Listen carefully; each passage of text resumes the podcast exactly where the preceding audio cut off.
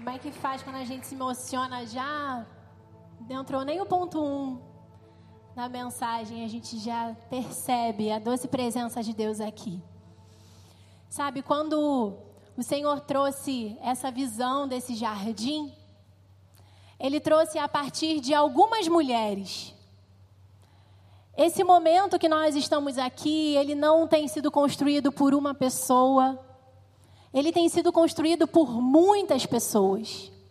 Há 33 anos que tem semeado, cuidado, abençoado a vida de mulheres que têm passado por aqui, milhares de mulheres que têm passado por aqui. E nesse tempo não tem sido diferente. Por isso, nessa noite, eu convidei aqui duas mulheres inspiradoras, que representam estações. Porque nós temos a ideia, a percepção de que momentos como esse eles são para apenas um grupo, para apenas determinadas mulheres. Não. O que o Senhor tem para fazer nas mulheres da igreja do Recreio é para todas. E eu convidei a Larissa. A Larissa tem 20 e 21 anos. A Larissa, ela tem sido uma líder usada poderosamente pelo Senhor aqui na vida da juventude da Igreja do Recreio. A Larissa tem sido usada como uma ministra do Evangelho, como uma pregadora, como uma cuidadora de vidas. E ela tem 21. 21. Oh, meu Deus, que benção. E eu convidei a Cacá, que eu não vou perguntar a idade. Não, porque. Posso perguntar? Olha, gente, mulher resolvida, né? Outra coisa. É isso. A Cacá está perguntando quanto que vocês dão. Gente, trinta e poucos, né, para essa mulher aqui, por favor. Com essa pele, é verdade. Cacá com 46 anos. Usada poderosamente, uma líder, pregadora do evangelho, cuidadora de mulheres. E eu as convidei justamente para que ficasse representado não apenas em palavras, mas para que ficasse clara essa visão que o Senhor tem dado nesse novo tempo de um ministério para todas as mulheres. E a visão que o Senhor tem colocado no nosso coração é que Ele nos chamou para que nós possamos florescer juntas, com amor e graça em todas as estações. Então, não importa aqui nessa noite se você é casada, é solteira, se você é divorciada, se você é mãe, se você não é mãe, se você tem trabalho ou não, se você é dona de casa, não importa. O chamado do Senhor é para todas nós. E é sobre isso que nós vamos falar. Eu queria convidar você a abrir a sua Bíblia. Lá no livro de Isaías, Fica de olho aí se, nessa mulher, se essa mulher ao seu lado está sem Bíblia. Se ela estiver sem Bíblia, chega um pouquinho perto. Se oferece para compartilhar a sua Bíblia com ela. Isaías capítulo 35. Nós vamos ler alguns versículos. Isaías 35, a partir do versículo 1. A palavra de Deus diz assim: O deserto e a terra ressequida se regozijarão. O ermo exultará e florescerá como a tulipa, e romperá em flores, mostrará grande regozijo e cantará de alegria. A glória do Líbano lhe será dada, como também o resplendor do Carmelo e de Saron. Verão a glória do Senhor, o resplendor do nosso Deus. Fortaleçam as mãos cansadas, Firmem os joelhos vacilantes. Digam aos desanimados de coração: sejam fortes, não temam. Seu Deus virá. Virá com vingança, com divina retribuição, virá para salvá-los. Então se abrirão os olhos dos cegos e se destaparão os ouvidos dos surdos. Então os coxos saltarão como cervo, e a língua do mudo cantará de alegria. Águas irromperão no ermo e riachos no deserto. A areia abrasadora se tornará um lago. A terra seca, fontes borbulhantes. Nos antros onde outrora havia chacais, crescerão a relva, o junco e o papiro. E ali haverá uma grande estrada, um caminho que será chamado caminho de santidade. Os impuros não passarão por ele, servirá apenas aos que são do caminho. Os insensatos não o tomarão. Vamos orar mais uma vez? Senhor, aqui está a tua palavra, Deus, e os nossos corações estão sedentos pelo teu agir em nós. Usa poderosamente a vida da, da Cacá, da Larissa, a minha vida. E faz, Senhor, aquilo que o Senhor quiser conosco nessa noite. Em nome de Jesus, amém. Amém? Tá fraco. Amém? Amém. Gente, que texto profundo, né, meninas? E quando a gente é, analisa, né, medita sobre o versículo 1 e o 2, eu vou repetir aqui.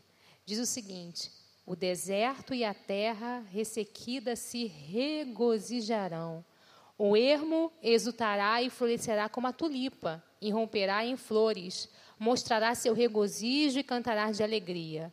A glória do Líbano lhe será, lhe será dada, como também o resplendor do Carmelo e do, do Carmelo e, e de Saron. Verão a glória do Senhor, o resplendor do nosso Deus.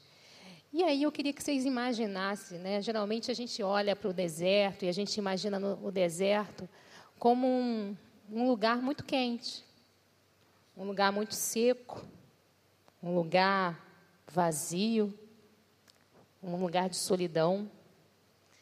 Mas o, quando a gente analisa realmente o deserto, a gente vê que o deserto é lugar de extremo. De dia faz um calor absurdo e de noite faz um frio absurdo. O deserto é lugar de desconforto.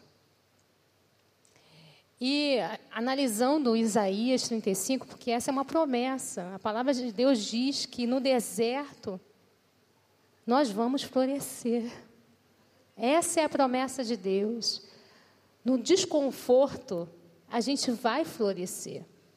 E eu comecei a pensar sobre a vida de homens que viveram por muito tempo nessa estação, na estação do deserto. E Deus me lembrou, levou a pensar sobre a vida de Davi, que escreveu mais de 70 salmos no deserto. E sabe qual era a diferença da vida de Davi? É porque, apesar dele estar no deserto, o deserto não estava nele. Davi esteve no deserto por anos, mas o deserto não estava nele. E aí Deus falou assim: Minha filha, vem cá que eu vou passear mais um pouquinho com você. E Deus me fez pensar em Israel. Eu tive o privilégio de ir Israel. E lá realmente é uma terra onde 60% do, do lugar em Israel é seco, é deserto. Então você experimenta realmente o deserto.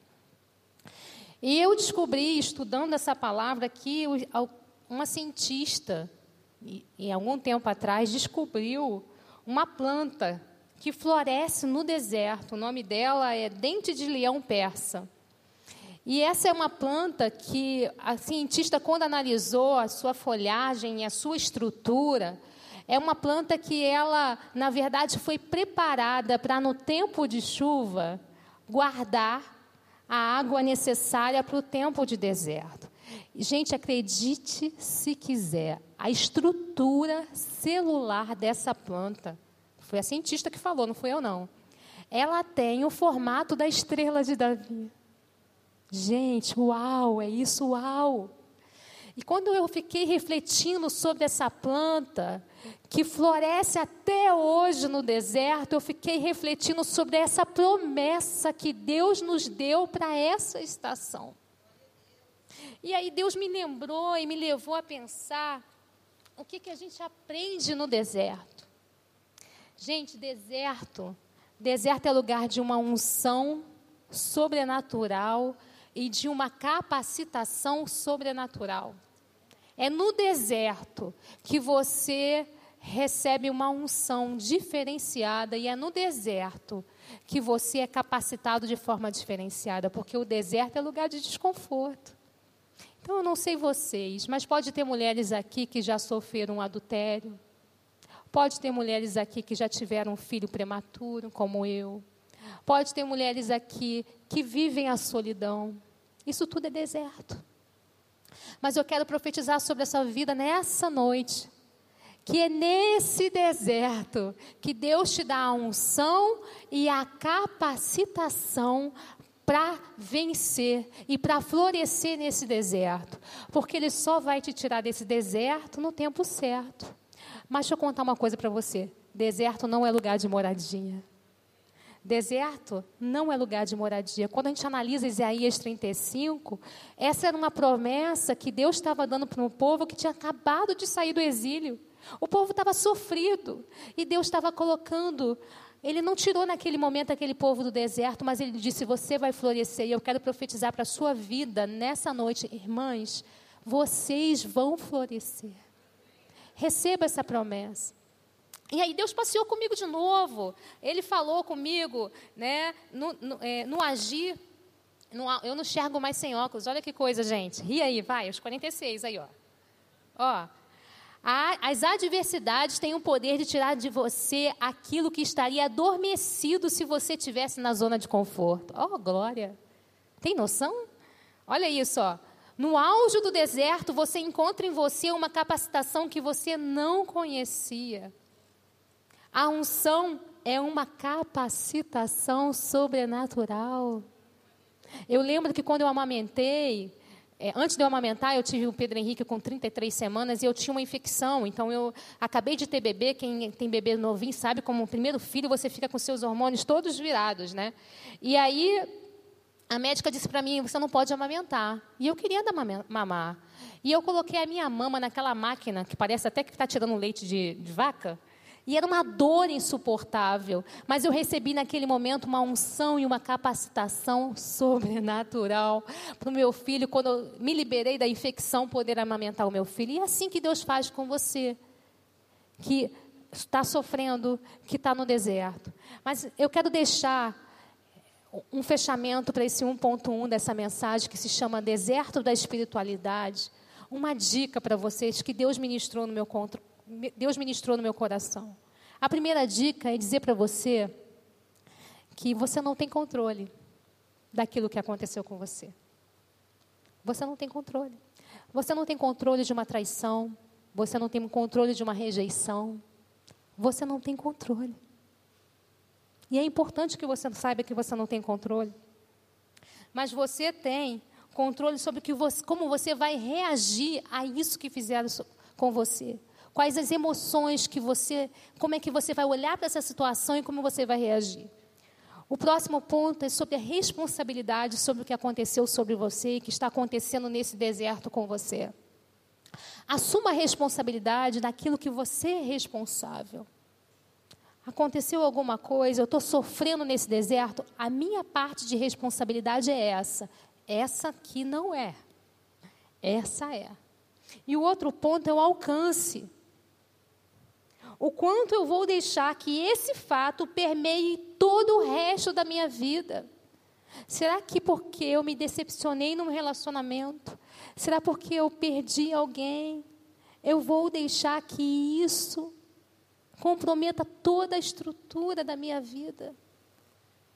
E o outro ponto para encerrar é o tempo. Irmãs, psicologicamente, tem psicólogas por aqui. O luto a média do luto é de 8 a 1 ano, ele pode chegar até 2 anos. Mais do que isso, é patologia. Então, se você, se Deus ministrou no seu coração nesse deserto, e que você está sofrendo por alguma coisa, deixa eu te falar, não dá. Hoje é dia de milagre. Hoje é dia para Deus profetizar. Se a gente olhar o, versículo 1 e o 2, ele faz a comparação do deserto com os jardins maravilhosos. É essa promessa que Deus tem para mim e para você. Então hoje é tempo de cura. Amém? Amém. Eu queria voltar com vocês para o texto de Isaías, no capítulo 35, e a gente começar a meditar a partir do versículo 3, que fala. Fortaleçam as mãos cansadas, firmem os joelhos vacilantes. Digam aos desanimados de coração: sejam fortes, não temam. Seu Deus virá, virá com vingança, com divina retribuição, virá para salvá-los. É, hoje eu queria compartilhar aqui depois dessa palavra maravilhosa da Cacá, sobre o processo para a gente florescer. É, eu queria que a gente se colocasse agora numa posição de flor, realmente, e queria compartilhar com vocês um pouco desse processo. E o primeiro processo que eu queria compartilhar aqui para a gente se tornar, para a gente florescer, é um processo individual. Se a gente parar para pensar numa flor, é, para que ela possa florescer, para que ela possa ser saudável, ela precisa de nutrientes e ela precisa de uma fonte. E eu queria compartilhar com vocês sobre essa fonte, porque a flor ela precisa de nutrientes. Eu acho que depende muito de cada flor, mas a primeira coisa que eu penso é a água. A água é a fonte da flor para ela florescer. A gente sempre precisa lá pingar um pouquinho, cada dia pingar mais um pouquinho e assim vai. E quando a gente pensa é, na flor, é assim. A gente precisa ir de pouquinho em pouquinho para que ela possa florescer. E só que não é só sobre a fonte, é sobre a qual é a fonte. Eu queria Vou até colocar minha Bíblia aqui, gente. Eu não me sinto muito confortável sentada, não, tá, meninas? Licença, eu vou levantar. Mas eu queria compartilhar com vocês que não é só sobre beber da fonte, mas sobre beber da fonte certa. Se a gente parar para pensar sobre a nossa vida, a gente tem acesso a várias fontes. Às vezes é o nosso trabalho, nossa escola, nossa faculdade, nosso curso, nossa família. A gente tem acesso a várias fontes e a gente vai ali se alimentando. Mas para a gente florescer, a gente precisa ir na fonte certa. E essa fonte se chama Jesus. Cara, assim, quando eu penso na vida de Jesus, em quem ele é, essa dependência que a gente precisa, de Jesus que a gente precisa para florescer. Não adianta a gente, às vezes, ir nas fontes erradas. É Jesus a nossa fonte certa. É Jesus que sacia a nossa sede. Quando a gente pensa né, na samaritana, quando Jesus conversou com ela, ele falou: Quem beber de mim não terá sede. E muitas vezes a gente procura, a gente vai em fontes erradas e a gente continua naquela sede, a gente não é saciada. Por quê? Nós estamos indo na fonte errada. E a gente ser saciado por Jesus é o que a gente precisa, é a nossa dependência. Isso é através de um relacionamento com Ele. Isso é através de uma intimidade. Para que a gente possa florescer, a gente precisa ir mais profundo com Jesus. A gente precisa de relacionamento. A gente precisa do secreto. A gente precisa se aprofundar nele. E não é só sobre é, uma, uma questão que eu coloquei até aqui, é que se você quer florescer, vá na fonte certa. Mas o segundo ponto que eu coloquei aqui para compartilhar com vocês sobre esse processo de florescimento é o coletivo. Não adianta a gente só florescer no individual.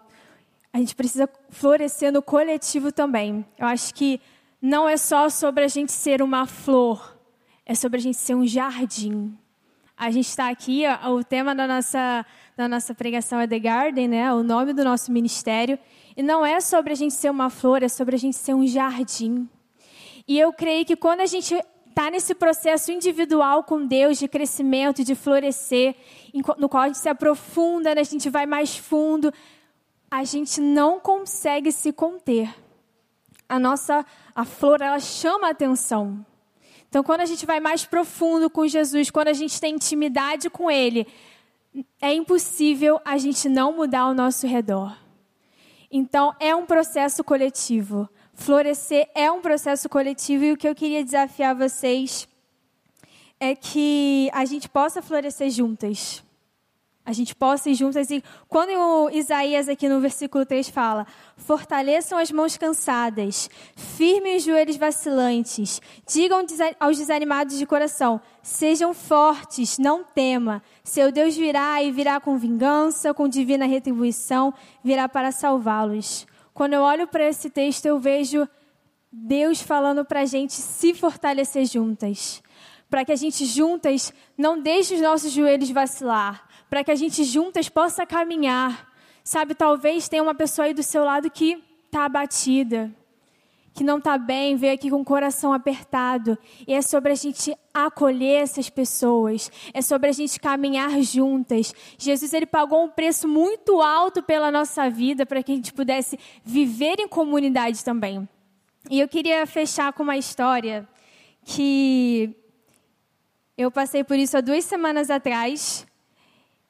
E quando eu estava pensando né, sobre o que compartilhar com vocês em cima desse texto, me veio essa história. Não sei aqui quantas gostam de flores, cactos, não sei. Mas lá em casa eu tenho um jardim que os, meus pais são os donos. Meus pais agora dizem assim, são amantes de plantas. Cada semana é uma flor diferente.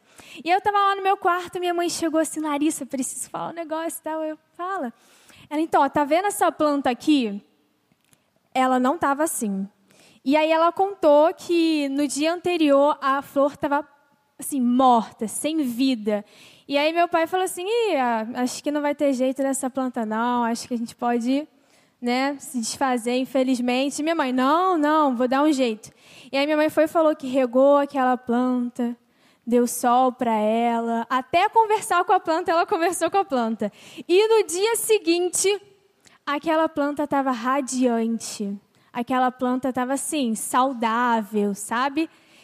E o que o Espírito Santo falou no meu coração é que, cara, a gente precisa olhar e acreditar nas pessoas. Você precisa olhar para a sua célula, você precisa olhar para aquela mulher da sua família, para aquela sua amiga e acreditar nela, porque Jesus acredita em vocês. Jesus acredita nelas e a gente precisa acreditar também, sabe? Então, queria desafiar vocês a acreditar nas mulheres, acreditar em vocês, porque Jesus acredita em vocês. Em nome de Jesus. Versículo 5.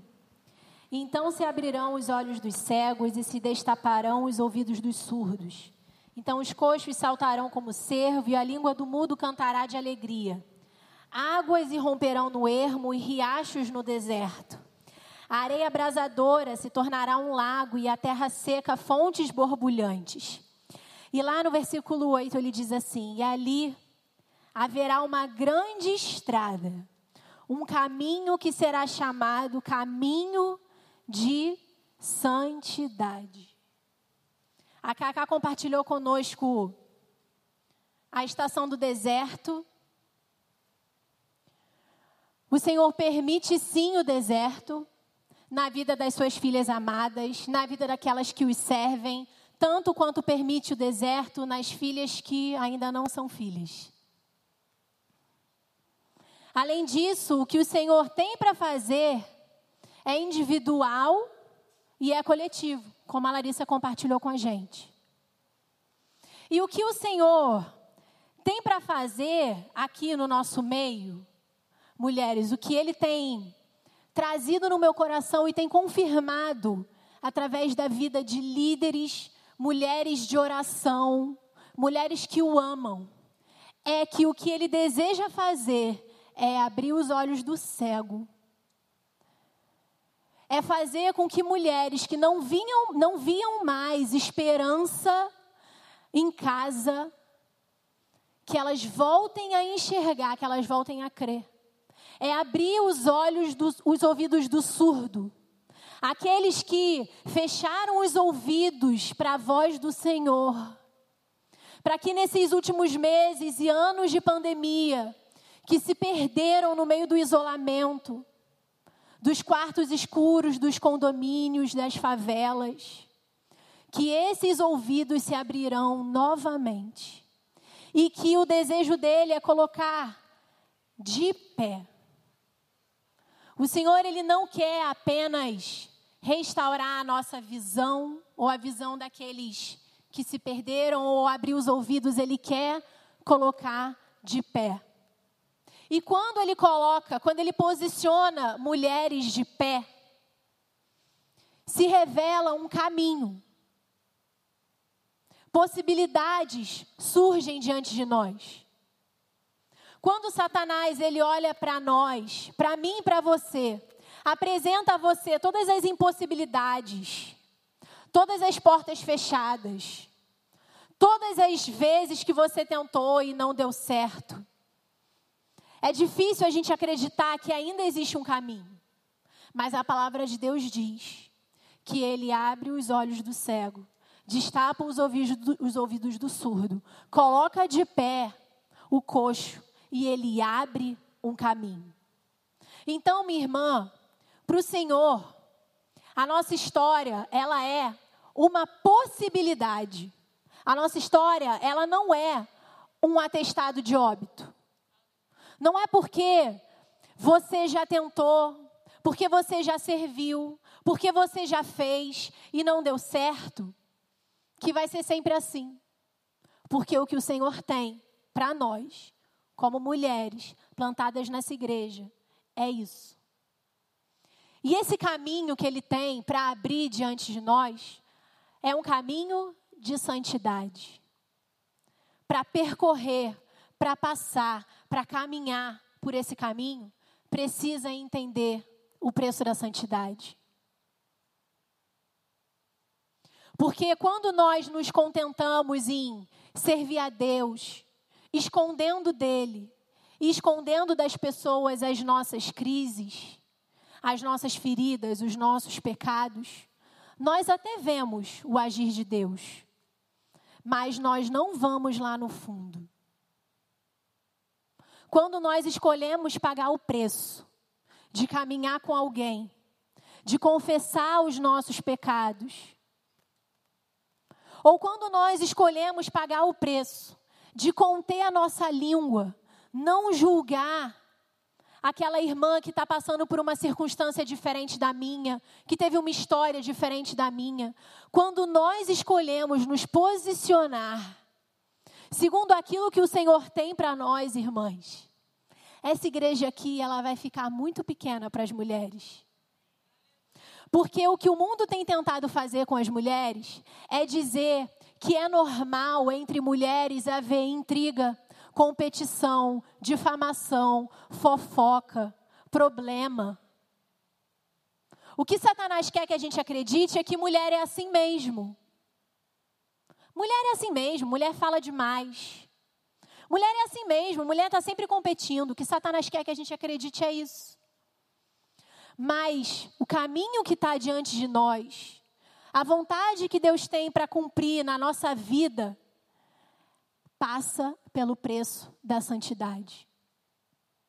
E todas aquelas mulheres que estiverem dispostas a abaixar as armas da comparação, da competitividade, percorrerão esses caminhos, esse caminho, e verão a glória de Deus. E o chamado de Deus para nós nessa noite, minhas irmãs, é que a gente escolha percorrer por ele. Independente se a sua estação agora é o deserto, independente se a sua estação agora é o inverno, é o verão, é o outono ou a primavera. Se você escolher se permitir florescer em todas as estações, não sozinha, conectada com alguém, o que nós vamos ver nesse lugar não vai ser apenas um canteiro, vai ser um jardim para a honra e glória do nome de Jesus. E eu creio que nesse lugar aqui, nessa noite, o Senhor trouxe você, não apenas porque você foi contagiada com uma divulgação ou apenas porque você foi contagiada por um convite, mas porque Ele tem você como parte desse projeto como parte desse plano. Desde a mais nova até a mais velha. Se você vive esse tempo aqui conosco, o Senhor tem algo para você. Cabe a você escolher florescer. Cabe a você escolher não apenas florescer, florescer junto, com amor e com graça porque não é sobre merecimentos. Nós não estamos aqui porque nós merecemos estar aqui. Nós não estamos aqui porque nós casamos ou porque nós alcançamos posições profissionais. Não, nós estamos aqui apenas pela graça. Então nós estamos aqui para que possamos florescer juntas com amor, com a graça, em todas as estações. Então, se tem uma irmã do seu lado que está vivendo a primavera, glória a Deus, aqui é o lugar dela. Se tem uma mulher que está vivendo o tempo do inverno, aqui é o lugar dela. E aqui vai ser o lugar onde ela vai ser fortalecida. Se aqui nesse lugar estão vivendo as mulheres na estação do verão, sofrendo, sofrendo, sofrendo, sofrendo, quando elas entrarem por aquela porta, elas vão encontrar mulheres que se importam, que amam, que cuidam. E elas vão florescer. E no outono? E no outono, quando as coisas estiverem equilibradas, em paz, essas mulheres vão entrar aqui, elas vão ser cuidadas, tratadas, elas vão ser desafiadas a florescer na vida de alguém. Ou seja, independente do seu contexto, minha irmã, o chamado de Deus nessa noite, ele é para todas. Se você tem 10, 20, 30, 40, 50, 60, 70, 80, 90, se você está aqui, minha irmã, Deus conta com você na redenção das mulheres dessa comunidade, desse bairro, dessa cidade, desse estado, desse país, desse mundo. Queria que você abaixasse seus, a sua cabeça e fechasse seus olhos agora. Agora vai ser, minha irmã. Você já sabe, né? Você que ama Jesus, ama a igreja, você já sabe que agora é o momento que a gente vai responder ao Senhor. Esse vai ser o momento em que você vai olhar para você, você vai reconhecer a estação que você está vivendo hoje. E você vai ter o privilégio de responder. Minha irmã, abre mão das estações que já passaram, o que passou, passou. Deus tem para fazer algo novo. Minha irmã, abre mão das estações que já passaram. No nome de Jesus, Deus tem para fazer sobre você, em você e através de você algo novo. Minha irmã, se você é como uma semente, um broto, você se sente ainda tão incapaz. O que Deus tem para fazer sobre você, em você, através de você, sempre será maior do que você.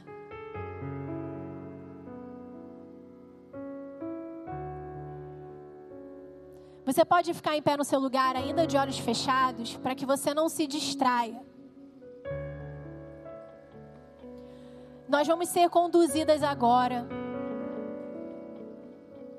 E enquanto nós estivermos ouvindo essa música, eu queria que você aí no seu lugar orasse ao Senhor e respondesse aí mesmo onde você está.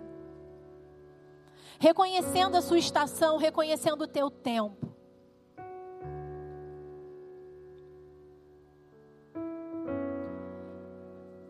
Começa a olhar para você e fala: Senhor, eu estou no deserto, eu estou no inverno, mas eis aqui a minha vida.